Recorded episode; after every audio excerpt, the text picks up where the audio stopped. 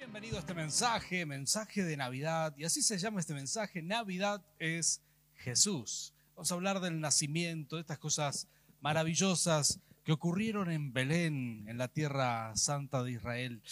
Y em, quiero comentarte estas, bueno, algunas de estas cosas que son anécdotas personales, pero quizás ilustran muy bien los puntos de los que vamos a hablar hoy. Em, a nosotros como familia, siempre que tuvimos oportunidad, hemos hecho un poco de aventura, un poco de salidas por ahí. A mis hijos les gusta, les gustaba esto cuando eran pequeños, les gustaban los parques acuáticos y siempre que estuvimos por ahí de paseo, tratamos de visitar alguno de ellos. Recuerdo que había unos toboganes muy, muy altos, yo calculo unos 20 metros de altura, y ellos me decían, papá, yo quiero tirarme de ahí. Y a mí me da un poco de temor por ellos, pero dije, bueno, adelante, si ustedes quieren, vayan ya y, lo hacen. Después que se tiraron varias veces, vinieron a buscarme y me dijeron, papá, queremos que te tires también. ¿Y cómo decirles que no? Decirle, no, a mí me da miedo, no, imposible, ¿verdad? Entonces dije, vamos muchachos, nos vamos a tirar de ahí. Así que fuimos, empecé a subir ocho pisos más o menos, empecé a subir las escaleras, llegué muy cansado hasta arriba. Y recuerdo ese, son esas experiencias inolvidables. Eh, veo que mis hijos se tiran. En ese momento mi hijo, el, varón más pequeño, Miqueas, era muy pequeño, y él se, había tirado como cinco veces. Entonces yo dije, ¿cómo no voy a tirar yo? Tengo que mostrarles, soy el padre aquí, esto no me puede dar miedo. Así que me, me, me tiré por ese túnel. Voy a explicarte esto. Algunas personas dirán, bueno, esto es fácil, ¿quién no se va a tirar? Es un túnel de plástico, ¿sí? que, va, el agua va, va, cayendo por ahí. Y estos son unos, unos metros que cae muy despacito y luego es caída libre. Así como te lo digo, caída libre y, el, tubo, digamos, es medio tubo, ¿sí? Y luego eh, cae y uno casi no toca nada hasta que por allá abajo empieza a crear curva. Es una sensación eh, bueno, yo no se la recomiendo a nadie que sufra del corazón o algo por el estilo. Y yo dije, bueno, lo voy a hacer porque mis hijos lo hacen. Así que me, me tiré por ese túnel, ese túnel. Primero va despacito unos metros. Y tuve esta mala suerte de ver a lo lejos allá la torre del aeropuerto de esa ciudad.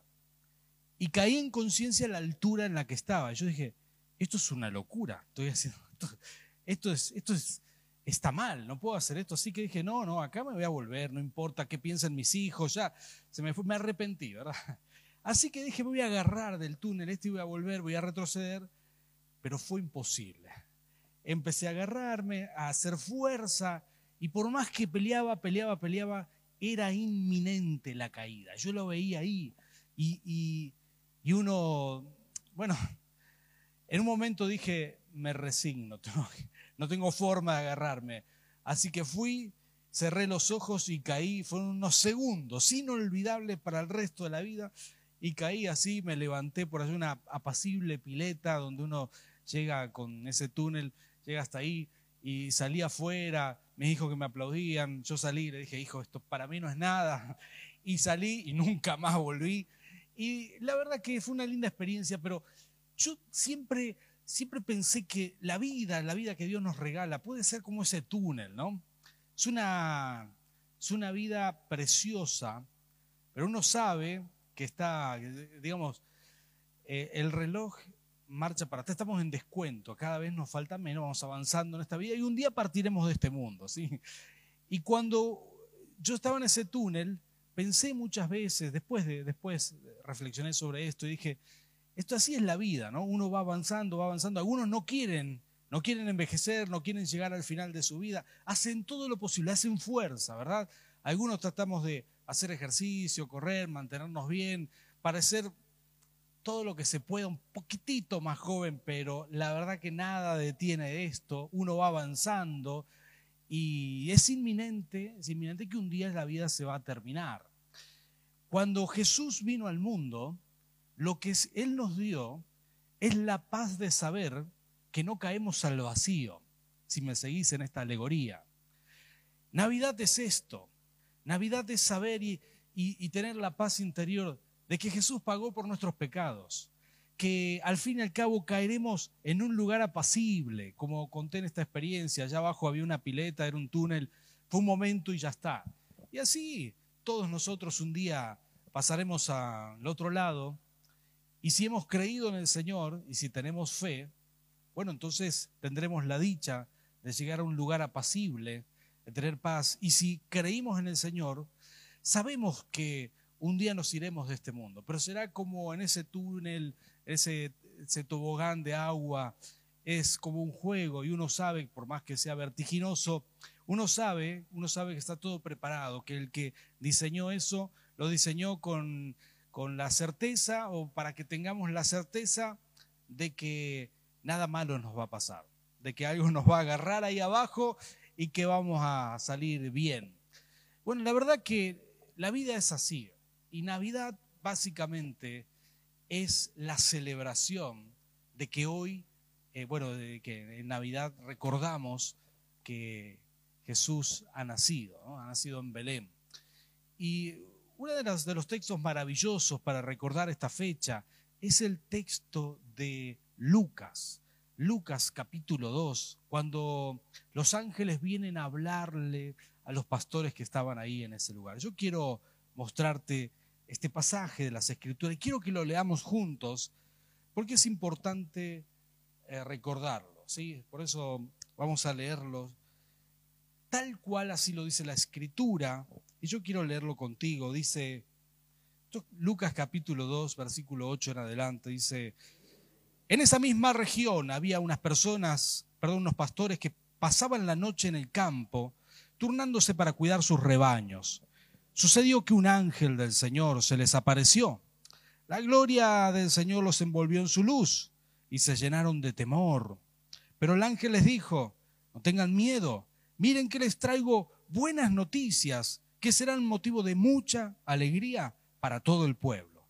Hoy les ha nacido en la ciudad de David un Salvador, que es Cristo el Señor. Esto les servirá de señal encontrarán a un niño envuelto en pañales y acostado en un pesebre. De repente apareció una multitud de ángeles del cielo que alababan a Dios y decían, Gloria a Dios en las alturas y en la tierra paz a los que gozan de su buena voluntad. Cuando los ángeles se fueron al cielo, los pastores se dijeron unos a otros, vamos a Belén a ver esto que ha pasado y que el Señor nos ha dado a conocer. Así que fueron deprisa y encontraron a María y a José y al niño que estaba acostado en el pesebre. Cuando vieron al niño, contaron lo que les había dicho acerca de él. Y cuando lo oyeron asombrados de los que de los pastores decían, María por su parte guardaba todas estas cosas en el corazón y meditaba acerca de ellas. Los pastores regresaron glorificando y alabando a Dios por lo que habían visto y oído, pues todo sucedió tal como se los había dicho. Un texto maravilloso, un texto que recordamos en este tiempo, porque tiene mucha profundidad. Yo quiero hablarte un poquito de esto, porque vos te imaginarás esa noche, los pastores pastoreando en el campo. Por eso algunos sostienen que diciembre no pudo haber sido la fecha en la que nació Jesús. En este mismo momento, nosotros estamos aquí a vísperas de Navidad, pero en Israel hay una mínima de 6 grados y una máxima de 16 grados. Mucho frío para que las ovejas estén afuera. Algunos calculan que es más probable que haya nacido por octubre, pero como en aquel tiempo el cumpleaños no era algo, no vamos a encontrar en la Biblia que Jesús festejó un cumpleaños o algo por el estilo, esto más, es más latino, me parece, o quizás posterior, y quizás más romano también, pero no era de los hebreos festejar cumpleaños. Entonces no tenemos datos certeros. Sin embargo, sin embargo, sí tenemos estos, estos detalles, estas cosas que dice la palabra del Señor, ¿no? Que estos relatos precisos de algo espiritual que aconteció, algo que nunca había sucedido, algo que estaba profetizado. Ya Miqueas lo había dicho, él dijo, Belén, la más pequeña de todas las ciudades, pero ahí va Belén va a ser sede del nacimiento del Mesías. Ya estaba profetizado una y otra vez. Y en esta misma ciudad, Belén hasta el día de hoy es una ciudad pequeña. en aquel tiempo mucho más. Una ciudad en la que había nacido Noemí, la suegra de Ruth, ¿sí? Y quien va a ser esposa de vos, y son los, los tatarabuelos de, de el rey David. En Belén había nacido David y en Belén habría de nacer su descendencia, la descendencia real, la descendencia del rey David. En Belén nace Jesús. Y por eso Dios eligió esa ciudad. Aunque María era de Nazaret, vino, viajó hasta Belén por causa del censo. Y esto nos relata las escrituras. Maravillosa historia. Yo quiero poner énfasis aquí algunos detalles. Dice que a medianoche estaban pastoreando los, los, los pastores, estaban cuidando sus ovejas. Las ovejas de Israel en aquel momento gente con mucha paz. Yo recuerdo que hace unos años atrás, cuando vivíamos en Buenos Aires, una familia nos visitó, una familia del campo de Santa Fe. Nos visitó a Buenos Aires, ¿sí? Tuvo con nosotros unos días. Yo los veía un poco incómodos. Cuando fuimos a un shopping en Buenos Aires, mucho ruido, música, ruido, máquinas y esto que aquello. En un momento el hombre me dijo, se tapó los oídos, me dijo, Juan Manuel, no puedo más, salgamos de aquí.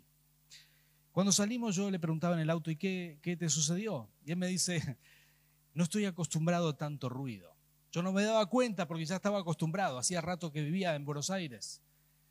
Pero ellos se volvieron con una sensación un poquito desagradable por la cantidad de decibeles que la gente está acostumbrada a recibir.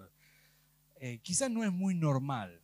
La gente del campo eh, no está acostumbrada a tanta luz, a, tanta, a tanto ruido. Así que esos pastores, me imagino, y en aquel tiempo, habrán estado una vida, habrán tenido una vida muy apacible. Y de pronto, de pronto esto, un ángel se les aparece y dice que la gloria de Dios los envolvió. Y lo primero que, que les dio fue temor, como a cualquiera de nosotros, que la gloria de Dios, que un ángel se nos aparece, eh, digamos que que la primera sensación es de temor. Uno ve algo sobrenatural, uno empieza a pensar, a patinar en su mente si lo que está viendo es real o no. Me imagino estos, estos pastores. Pero no solamente eso, sino que en un momento un coro de miles de ángeles juntos empezaron a cantar y alabar al Señor. Y las luces y todo lo que fue eso. Esos jamás habían visto algo así. Yo quiero que te pongas en esos zapatos, porque a veces, bueno, suceden estas cosas, ¿no? uno no se da cuenta de leer el texto bíblico y lo pasa por alto. Pero si, si entendemos, esto es lo que les había, les había acontecido, una sorpresa impresionante. Estaban atemorizados, estaban choqueados por lo que acababan de ver. Es que era así, era, no era menos la circunstancia, mejor dicho, lo pongo en otras palabras, la situación daba para esto y mucho más, para un festejo, para un coro de ángeles, porque había nacido el Salvador del mundo. Los ángeles aparecen de pronto y empiezan a cantar estas palabras, empiezan a decir estas palabras, esta canción, empiezan a decir, empiezan a darle gloria a Dios en las alturas. Dice, gloria a Dios en las alturas, porque estos ángeles habían descendido a lo que la Biblia llama el primer cielo. Eran visibles y ellos empiezan a proclamar, empiezan a conectar el, mundo terrenal con el mundo celestial, empiezan a, a proclamar para que llegue al tercer cielo y a decir gloria a Dios en las alturas. Los ángeles en la Biblia adoran a Dios y cantan muchas veces. Quiero leerte un texto aquí. Vas a ver esto, por ejemplo, vamos a encontrarlo. Esto es Apocalipsis 7:12. Dice la escritura, que los ángeles cantaban, bendición, gloria y sabiduría y acción de gracia y la honra y el poder y la fortaleza sean a nuestro Dios por los siglos de los siglos. Los ángeles cantaban en el cielo, pero en esta oportunidad se esmeraron más, porque conectaron, el, eh, conectaron la tierra con el cielo, con el tercer cielo. Los ángeles cantaban y adoraban en la presencia de Dios, lo habían hecho toda la vida pero esta vez lo estaban haciendo conectando dos mundos, porque el Salvador estaba conectando dos mundos. El apóstol Pablo lo pone en estas palabras, él va a decir, esto es Filipenses, él va a decir esto una forma magnífica, Filipenses capítulo 2, versículos 6 y 7, dice, quien siendo por naturaleza Dios, no consideró el ser igual a Dios, como algo a qué aferrarse. Por el contrario, se rebajó voluntariamente tomando naturaleza de siervo y haciéndose semejante a los seres humanos, semejante a los seres humanos. Los ángeles estaban en el tercer cielo, habían escuchado quizás esas conversaciones entre el Padre y el Hijo, diciendo, tenemos que hacer algo, hay, hay que hacerlo, este es el momento, es hora de ejecutar el plan de salvación de la humanidad. Así que Jesús viene a la tierra y por algunos meses permanece en el vientre de María, en su gestación. La vida de Jesús estaba con ella, caminando en la tierra. Y, los ángeles sabían, y llegó el día del, alumbramiento, y no había lugar para ellos, para la majestad, para el rey de reyes, no había lugar en el mesón, sino que los mandaron a un pesebre, y ahí nació Jesús, en un lugar no digno para un rey y mucho menos para el rey de reyes. Pero estamos viendo lo que el apóstol Pablo dice. Él dice, él dice que se rebajó voluntariamente, se hizo, se hizo hombre, algo que nos es difícil entender, porque nunca fuimos más grandes de lo que somos. Pero Dios, siendo Dios, se hizo hombre se redujo y los ángeles estaban siendo testigos porque estuvieron en la presencia de Dios y ahora estaban viéndolo en la tierra.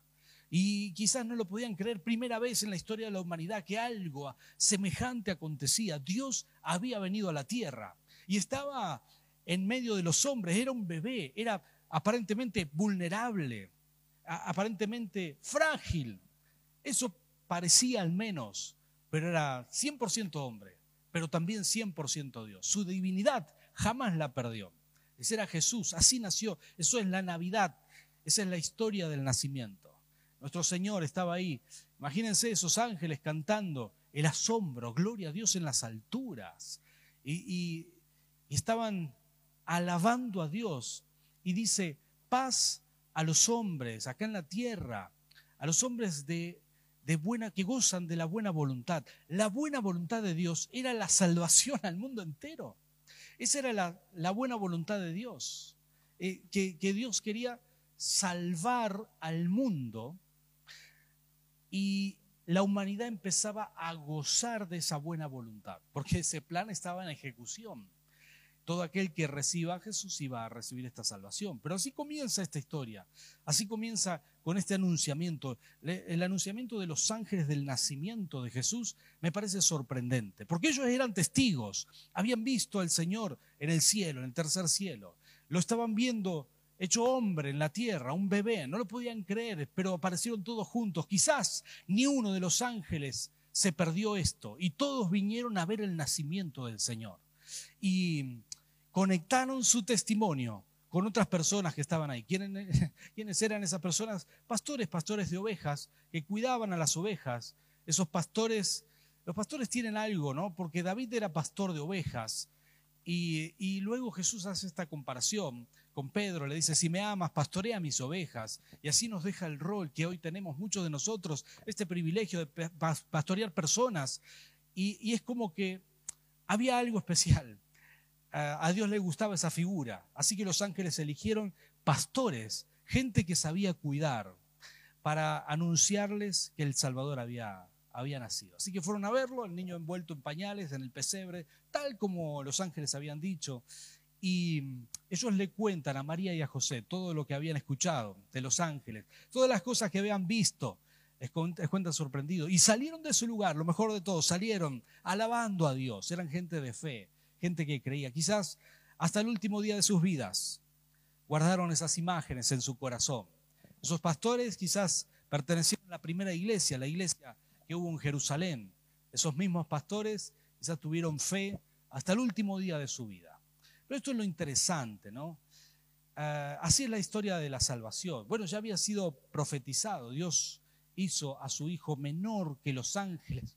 De alguna manera lo redujo para que sea pequeño. Mira, esto dice el texto, esto dice la escritura en Hebreos capítulo 2, 9. Sin embargo, vemos a Jesús que fue hecho un poco inferior a los ángeles, coronado de gloria y honra por haber padecido la muerte, hecho un poco inferior, es decir, que Él se hace voluntariamente humano en un momento para reducir su condición, aún inferior a la de los ángeles, aunque la, eh, situación de él anterior a su nacimiento era superior a la de los ángeles, pero él se reduce a sí mismo. A veces no entendemos que esta es la mayor expresión de abnegación personal por amor. a veces un padre dice, bueno, yo no puedo comprarme estas zapatillas que quiero, pero le voy a comprar a mis hijos lo mejor. ¿Cuántas veces hemos hecho esto los padres? Un gesto de abnegación. Pero esta, la que vemos aquí, Jesús haciéndose hombre, es el mayor gesto de abnegación personal en la historia de la humanidad, la mayor reducción que alguien puede hacer por otra persona. Lo, más grande, digamos, el mayor gesto de entrega, el mayor gesto de abnegación personal, soltar una condición superior a cualquiera, ni nos imaginamos. El día que estemos en su presencia y veamos a Jesús sentado en el trono, vamos a decir, Señor, dejaste todo esto para ir a la tierra. ¿Sí? ¿Quién hace eso? Es fácil subir. Si pasas de una casa pequeña a una más grande, fantástico. Es difícil bajar. Pero Jesús descendió con gozo, con alegría, como lo haría un padre por su hijo. Él lo hizo por la humanidad entera. Tres cosas me llaman la atención, quizás yo te haría esta pregunta, quizás a veces decimos, bueno, los ángeles em, le dieron esta noticia, hoy en la ciudad de David os ha nacido un Salvador. Yo te haría esta pregunta, ¿salvación de qué? Algunas personas no creen que necesitan salvación. Algunas personas piensan que, que no son tan malos o ya no saben lo que es malo o lo que es bueno, que esto es peor, algo que nos está sucediendo en nuestra sociedad y en el mundo entero. Faltan valores absolutos. Pero yo creo lo que la Biblia dice, ¿no? entiendo lo que la palabra del Señor dice. Y entendemos que al menos, bueno, hay muchas cosas que Dios nos regaló con Jesucristo, la salvación de muchas cosas. Los ángeles le dicen, hoy en la ciudad de David os ha nacido un Salvador, que traerá alegría a muchos, a mucha gente, a todo el pueblo, a muchas naciones, aún a lo largo del tiempo, hasta nuestros días en la ciudad de David os ha nacido un salvación. La primera, la primera salvación, lo primero que, que quizás, en lo primero que nos bendice esta salvación, lo primero que, que yo quiero mencionarte, que Jesús es el Salvador de una vida sin paz y sin alegría. ¿sí? Esto no es lo principal, voy a ir de lo menos principal a lo más importante. Esto no es lo más importante, pero sí, sí muchas personas viven una vida sin paz. Y los ángeles lo cantaron, lo alabaron, lo, lo, hicieron sonar en el primer cielo y en el tercer cielo. Dijeron, paz a los hombres en la tierra, los hombres que gozan de la buena voluntad de Dios, es decir, aquellos que aceptan la buena voluntad de Dios, que disfrutamos de esa buena voluntad, que abrazamos la salvación. Cuando uno recibe a Jesús en su corazón, bueno, esta es la primera cosa de la que te salva, de una vida sin paz. He visto mucha gente, mucha gente vivir sin paz. Pero cuando uno recibe a Jesús, cuando uno lo invita, cuando uno dice, Señor, yo creo en ti, entonces esta es la primera cosa que recibimos, paz en nuestra vida. He visto tanta gente vivir sin paz hasta que llega a los pies de Cristo y toda su vida empieza a tener paz, sus negocios, su matrimonio, la relación con su familia, las cosas más importantes, aún nuestros anhelos de superación, todo se equilibra, ¿no? Por, esa paz, Jesús lo dijo mucho más tarde, lo va a decir en el, Evangelio de Juan, dice, mi paz os dejo, mi paz os doy, no como el mundo la da, ojo, es distinta, es una paz que viene por el Espíritu Santo, por creer.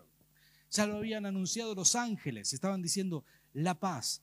Dios nos salva de una vida sin paz, una vida agitada, una vida vacía, una vida de correr sin alcanzar nada.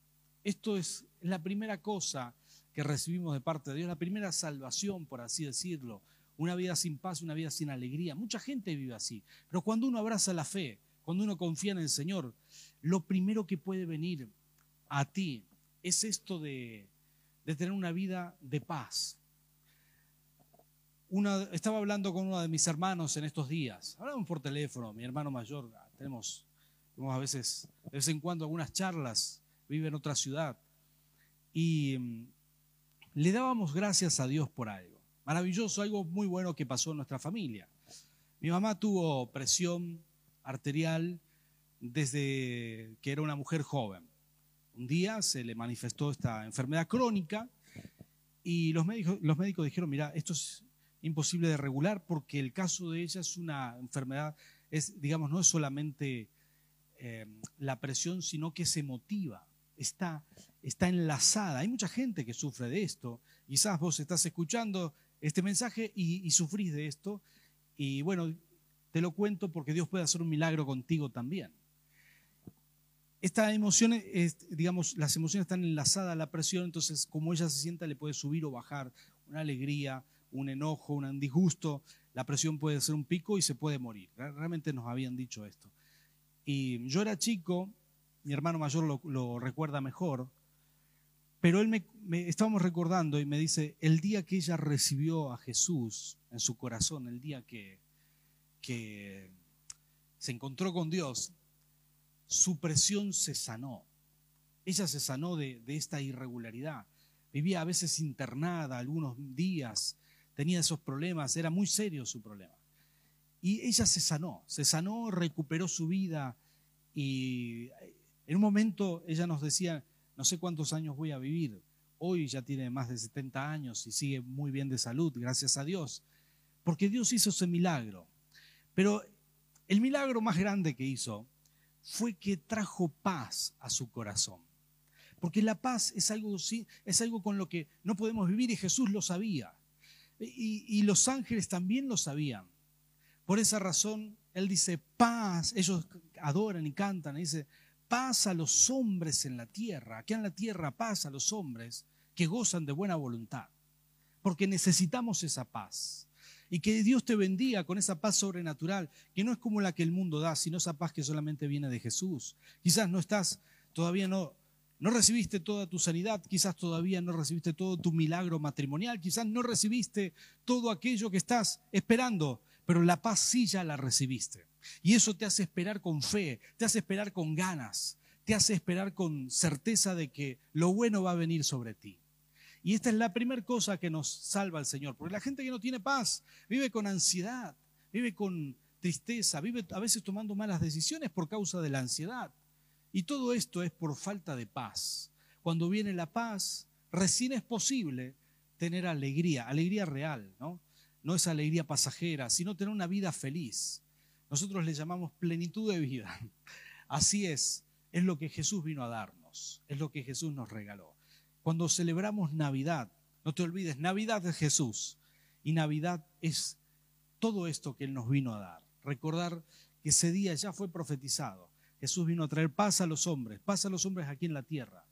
Vino a traer alegría, una vida en plenitud para todos nosotros. Que puedas recibir esto hoy, aquí, puedas recibir en tu corazón. En segundo lugar, eh, Salvador, Salvador Jesús es Salvador de una vida sin propósito ni sentido. Ah, y esto es, es tremendo, porque una vida sin propósito es una vida, una vida aburrida. Gente se puede suicidar por no tener propósito. Siempre recuerdo la crisis, crisis, del, crisis mundial del 2008 una crisis en Estados Unidos bastante, bastante seria, una, crisis que hizo explotar al mundo entero. Recuerdo que recuerdo las noticias de, de alguien en Alemania, multimillonario. Todas sus acciones habían caído. Y de pronto no tenía tantos miles de millones, sino solo le habían quedado algunos millones de dólares. Y por esa pérdida se suicidó. Fue una noticia sorprendente, no pudo manejar, no pudo manejar su, su disgusto. Su vida no tenía propósito ni otro sentido más que escalar, un sentido vano, un sentido vacío. Y me dio mucha pena escuchar esto. La verdad que no es la única historia, mucha gente sufre porque no tiene sentido en la vida. De hecho, el propósito es ese sentido que te dan ganas de vivir, te da un para qué. Cuando uno recibe a Jesús, recibe un para qué, para qué vivir, recibe un propósito, recibe algo muy específico y algo general también para toda la iglesia, que es predicar el Evangelio, hay un para qué. Y, quizás de forma específica, cada uno de nosotros, cada uno lo recibe personalmente. Pero de esto se trata. En el antiguo pacto mucha gente no tenía propósito, solo algunos elegidos, algunos privilegiados, algunos reyes, profetas, sacerdotes, quizás la reina Esther, para este tiempo has nacido, pero muy pocas personas, el resto de los creyentes, de la gente de fe, no tenía propósito alguno más que vivir bajo los mandamientos. Pero cuando Jesús viene a la tierra, todo es distinto. La influencia de Él sobre todas las personas, empezando con esos doce discípulos, todos ellos son transformados para tener una vida con propósito, una vida con proyección.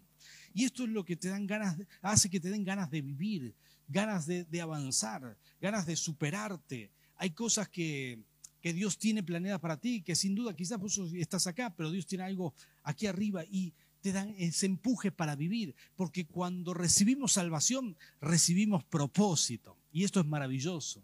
He visto gente en nuestro ministerio que quizás antes de conocer a Dios no tenía un para qué, no tenía un sentido, pero hoy está sirviéndole, haciendo una cosa, otra, haciendo cosas que le sirven al Rey de Reyes. Y en esto estamos todos juntos, llevando el Evangelio adelante. Propósito. Salvación también es propósito. Y en tercer lugar, y maravilloso también, es que la, bueno, Jesús es el Salvador de una eternidad en el infierno. Esto dice la palabra, una, una eternidad de perdición. Y esto es, no es poca cosa, porque, bueno, esto es bastante serio. Una eternidad, una, una vida perdida. Cuando nos vamos a este mundo solo, solo hay dos, dos caminos, ¿sí? El cielo o el infierno. Claro lo dice la escritura. Jesús vino a nuestras vidas para salvarnos de una eternidad de perdición. Mucha gente no quiere creer, no quiere escuchar esto. Pero los ángeles lo dijeron esa noche, ahí delante de todos los pastores, hoy en la ciudad de David os ha nacido un Salvador. Todos queremos lograr ciertas cosas y pensar qué viene después. Quizás queremos llegar a ese día en el que nos casamos, hicimos la ceremonia, y llegar a ese momento, ese punto, y después comienza una nueva vida. O quizás ese punto en donde nos graduamos, nos entregan el título y comenzar esa nueva vida como profesional. Cinco minutos después de casado, ya sos otra persona. Cinco minutos después que te entregan tu título, sos otra persona. ¿Qué vas a hacer? ¿Dónde vas a estar cinco minutos después que partas de este mundo? ¿Qué vas a hacer? ¿Dónde vas a estar? Tus decisiones aquí en la tierra. Por eso los ángeles cantaban al Señor y decían, lo decían clarito, decían, decían paz a los hombres que gozan de buena voluntad, de la buena voluntad de Dios. A veces, a veces rechazamos esa buena voluntad de Dios. La buena voluntad de Dios es una, que todos se salven, ninguno se pierda. Esa es la buena voluntad de Dios. Y lo que Dios quiere hacer en este tiempo de Navidad es que todos, todos nosotros, entreguemos nuestro corazón a Dios, aseguremos nuestra salvación, que su muerte en la cruz, su vida en la tierra, que esa abnegación personal no sea un despropósito para tu vida, que tenga sentido, que pueda decir, Señor, yo acepto tu salvación. Y aun cuando me vaya de este mundo, cinco minutos después de partir, quiero comenzar una nueva vida contigo en el cielo. Si nunca hiciste esta oración, este es el momento de hacerla hoy que estamos celebrando, a vísperas de Navidad, que puedas hacerla y pasar una Navidad distinta, sabiendo que tenés tu salvación asegurada. Así que yo quiero orar contigo y cerrar esta, esta palabra, este mensaje, porque Navidad es Jesús y Jesús es el Mesías, Jesús es el Salvador, Jesús es quien pagó por nosotros. Y quiero orar por ti, por todos aquellos que nos ven en este momento en nuestras redes sociales, nos ven por el canal 3, nos escuchan quizás por Spotify. Bueno, que puedas abrir el corazón a Dios, puedas recibir esta oración que vamos a hacer. Así que te invito a que me acompañes, cierres tus ojos, vamos a orar juntos y esta es tu oportunidad de hacer de Jesús el Salvador de tu vida. Señor Jesús, repetí conmigo esta oración donde estés. Señor Jesús, te invito a vivir a mi vida. Pido perdón por mis pecados. Acepto tu salvación. Valoro que hayas venido a la tierra a salvar a salvarme acepto tu salvación. Te invito a mi corazón y el día que me vaya de este mundo, me voy contigo para la gloria de tu nombre. Amén y amén. Señor Jesús, yo quiero bendecir a cada persona que recibe hoy tu palabra, que recibe tu mensaje, Señor, que tú lo bendigas, que tu presencia lo colme de bendiciones en el nombre de Jesús, pero sobre todas las cosas, que pueda ser salvo, vivir una vida eterna. Señor, disfrutar, disfrutar de las maravillas que has hecho para nosotros aquí en la tierra y ahí en el cielo. Gracias Jesús, en tu nombre Señor. Amén y amén. Gloria a Dios. Muchas gracias. Que el Señor te bendiga. Puedas escribirnos. Si hiciste esta oración, eh, conectate con nosotros. Escribinos ahí en el chat. Si si nos ves por el canal 3, bueno, escribinos a nuestro número de WhatsApp que aparece ahí en pantalla. Escribinos, queremos saber de ti. Bienvenido a una nueva vida con Cristo. Que Dios te bendiga.